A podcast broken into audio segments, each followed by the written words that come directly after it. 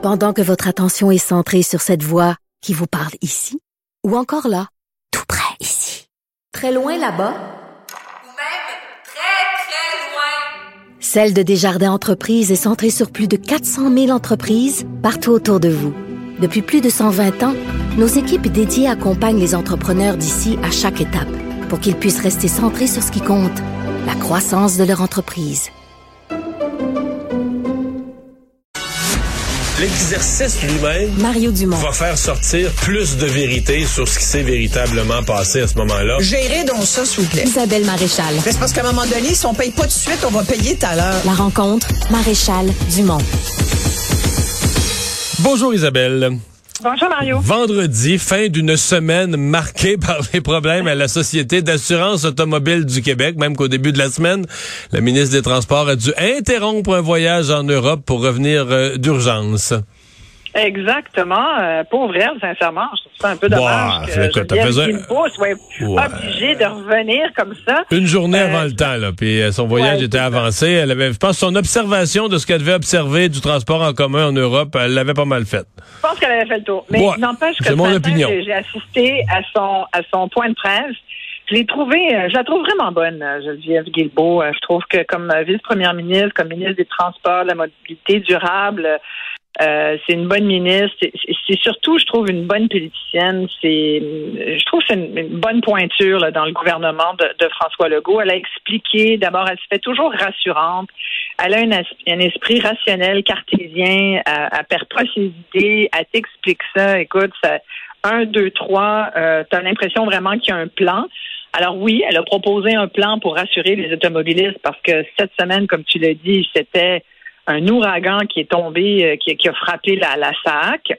Euh, Il y, a, a des gens toute la semaine qui ont témoigné de, de ce que ça leur euh, euh, causait comme désagrément, comme problème, tu sais, puis c'est, c'est important. C'est là, hein, quand ça marche, c'est quand un système marche pas qu'on se rend compte à quel point on en est dépendant. Alors, entre Ouais. autres choses, en gros, là, puis c'est, c'est détaillé dans les bulletins de nouvelles, alors je veux pas trop passer de temps de chronique là-dessus, mais en gros, ce qu'elle fait, c'est qu'elle elle rassure les gens, elle dit inquiétez ou pas, parce que les gens témoignaient, elle disaient, ben voyons, je, je pourrais te conduire. Il y a des gens, moi j'ai vu des, des gens qui sont pris au Mexique, aux États-Unis avec des VR, puis là, ils sont, ils sont plus capables de circuler, ils veulent. Bref, c'est- il y a beaucoup d'autres, on n'y pense pas toujours, hein, mais euh, il y a plein de cas qui sont sortis, des cas un peu euh, spéciaux et plus généraux. Fait que bref, elle dit, inquiétez-vous pas. Par exemple, la suspension pour 90 jours de l'infraction de la saisie du véhicule, ça, c'est fait, du véhicule routier, parce que les gens disaient bon ben qu'est-ce qui se passe si je me fais arrêter par la police? Fait qu'elle repousse finalement les délais de plusieurs mois pour donner de l'air aux automobilistes, les rassurer, puis en même temps euh, aussi pour donner le temps à tout le monde dans les points de service d'être capable de donner les fameux services, c'est qu'elle rajoute 150 employés. Bref, elle a, elle a son plan. Euh, puis ça, ben, c'est son apport. Moi, ce que j'ai été un peu, elle l'a dit plusieurs fois, euh, Geneviève Guilbeault, qui a été à temps plein là-dessus depuis dix jours, donc incluant quand elle était en France. Euh, elle dit, je suis vraiment à temps plus que plein là-dessus. Euh, Puis je me dis, ben, c'est quand même, c'est quand même la vice-première ministre du Québec. C'est quand même la ministre du trans. C'est pas la ministre de la SAC, là, seulement. Je me suis dit, ça veut dire que tous les autres dossiers, elle s'en occupe pas parce qu'elle temps plus que plein sur la SAC. Je trouvais ça un peu dommage. Il y a quand même un directeur général qu'on entend peu, je trouve. Puis là, j'ai vu aussi tout le monde cette semaine. On fait un peu le rapport, toi et moi, en ce moment, de, la, de cette semaine euh, fiasco SAC. J'ai vu tous les partis d'opposition, évidemment, profiter allègrement pour tomber sur le dos d'Éric Kerr. C'est sûr qu'Éric Kerr, quand il peut avoir, tu sais, on a dit, Éric Kerr, il s'en est lavé les mains du problème en disant, moi, ça me, ça me concerne pas la SAC. Donc, lui, c'est sûr, il est ministre de la transformation numérique. Là, il y a un problème dans une des sociétés d'État avec un nouveau système informatique. euh, Ben, avec une transformation numérique.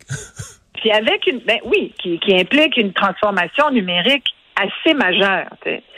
Mais est-ce que c'est la faute complètement du ministre? Euh, tu sais, on peut La, dire. la réponse, c'est non. C'est sûr que la réponse, c'est non. Ben, Maintenant, est-ce que, non, mais est-ce que c'était la bonne chose à dire que de s'en laver les mains complètement? Est-ce que c'était la bonne... Ben, y a- parce qu'il y a eu, tu sais, on n'aime pas le monde arrogant, puis il y a eu une petite attitude arrogante quand il a dit ça. On a pu, mais en même temps, quand il dit, c'est pas à moi. Tu sais, moi, je l'ai entendu quand il a dit, euh, c'est quand même pas à, à moi comme ministre. Ça devrait pas être à moi comme ministre. Puis il incluait aussi euh, Geneviève Guilbeault là-dedans. Ça devrait pas être au ministre d'avoir les deux mains dedans dans un dossier comme celui là, en ce moment à la SAC, il n'y a pas complètement tort, Mario. Non. C'est pas normal que ce soit le ministre qui, du haut de, de, de, de son ministère, là, euh, avec ses, ses, ses Il y a du monde pour ça. La preuve, c'est qu'il y a un directeur général de la SAC qui devrait s'en occuper. Là, on on n'entend plus la SAC. C'est comme le gouvernement, les ministres qui sont débarqués là, euh, pour prendre le, dossier. Mais sincèrement, quand l'opposition dit à quoi il sert le ministre, ben moi, je suis désolée, mais je trouve que le ministre, il doit pas servir à éteindre les feux dès qu'il y a un problème dans une société d'État. Hey, la SAC, c'est pas petit, là. C'est une grosse affaire.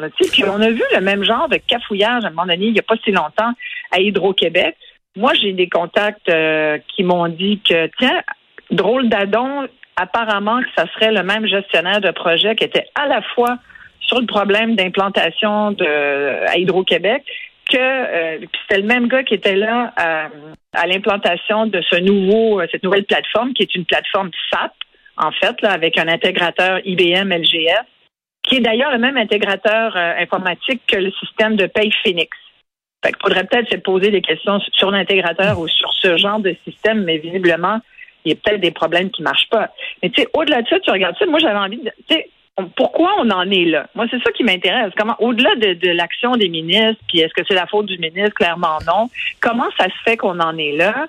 Est-ce que ça se peut que la SAC soit responsable de son propre malheur? De ce que j'en sais, de ce qu'on me dit, puis j'ai parlé à plusieurs personnes, il y a dans la transformation numérique un enjeu de convaincre tout le monde dans la machine, en guillemets, dans le système, qu'il faut travailler en collaboration. Puis ça, là, c'est tellement, tellement Ouais.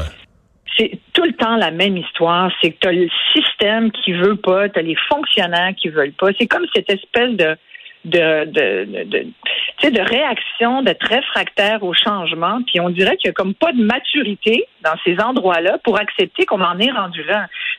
En même temps, on me dit les gens sont conscients que les plateformes sont à changer. Mais non, mais Mais, c'est parce mais que. en même temps, on change C'était plein archaïque. là. en même la, temps. la SAAC, là, ça devait être modernisé au niveau informatique. C'est normal Ça qu'on puisse. devait depuis longtemps. C'est normal qu'on soit plus en 2023 obligé de toujours aller au comptoir, qu'on augmente le nombre de transactions qui se, font, qui se font à distance, qu'on peut faire de chez soi. C'était le comment. Écoute, il y, a- il y a des gens, moi, les gens, de- des gens d'informatique que je connais me disent Ouais. que leur transition là, euh, numérique était comme impossible à réussir dans, sans accroc, dans le sens que il n'y a plus aucune compagnie sur Terre qui fait des changements.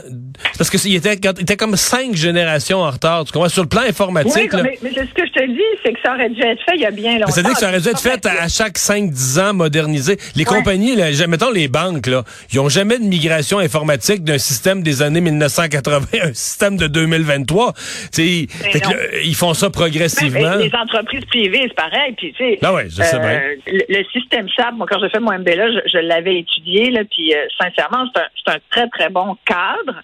Mais l'implantation de ce système-là, c'est une longue implantation. Puis, comme tu le dis justement, en général, il y a des bugs. C'est pour ça que souvent, quand tu l'implantes, le système euh, SAP, souvent, l'entreprise est comme sur pause pendant deux semaines. C'est sûr que quand il y a une société publique, euh, c'est difficile à faire. Et c'est là où je pense que si on dit que c'est pas complètement sa faute, mais quand même un peu, au ministre de la Transformation publique qui est là où il aurait dû quand même être plus à l'affût des, enjeux qui allaient se poser, des problèmes qui allaient survenir, c'est qu'il aurait dû mieux communiquer l'info et faire un meilleur suivi, parce que son ministère est quand même responsable de la transformation numérique des sociétés d'État et, de l'appareil gouvernemental pour que le citoyen soit pas euh, prisonnier et, et victime de ça. Il aurait dû quand même garder un œil sur ce qui se fait à la SAC, tu comprends? Et, mais il semble quand même qu'à la SAC, comme à la SAQ, comme à Hydro, ces sociétés-là veulent faire leurs affaires elles-mêmes. Il y a d'autres systèmes qu'on essaie d'être d'implanter, puis c'est comme si les sociétés d'État disent Ouais, ben, OK, c'est une bonne idée, ben, on va le faire, nous, on va le faire. Fait que c'est encore cette philosophie de on va implanter des nouveaux systèmes, mais on va continuer de le faire, nous, dans notre silo. Quand même, ça serait n'importe quel ministre, Mario. C'est la machine qui veut pas suivre. Alors, on, on garde les vieilles façons de réagir, puis ça, crée ce que ça crée cette semaine. Tu comprends? Ouais. Puis les, ça prend quelqu'un. C'est certain quand ça, ça foire comme ça, ça prend des coupables.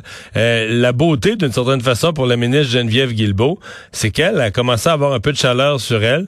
Puis finalement, tout s'est transféré vers euh, Éric Kerr. Et je suis convaincu que Geneviève, je suis convaincu que dans, euh, Geneviève Guilbeault, je suis convaincu que si elle avait une barbe, elle rirait dans sa barbe de voir que c'est. Ben, écoute, sincère, mais ce matin, L'as-tu vu? Parce que moi, je l'ai trouvé, je l'ai trouvé très bonne. Elle est vraiment. D'ailleurs, c'est pour ça que chaque fois qu'il y a un problème, François Legault fait appel à elle, quand même. C'est pour ça qu'elle est vice-première ministre aussi. Puis je me disais ce matin, en l'écoutant, je trouve qu'elle a de la, de la, la graine de, de premier ministre peut-être une autre discussion qu'on aura. Ouais, non, mais, si elle sort de cette, si elle sort de cette crise-là, euh, je vais t'avouer qu'elle va avoir fait un pas dans cette direction, il n'y a pas de doute. Oh, hey! Clairement, elle, va sortir de cette crise. Écoute, je sais qu'on a plus de temps, mais je voulais quand même terminer cette chronique avec un petit clin d'œil. Ah, il y a eu un jugement aujourd'hui d'une chicane de voisins que, que tu as dû sans doute le voir, l'histoire du droit d'honneur qu'on a désormais le droit de faire.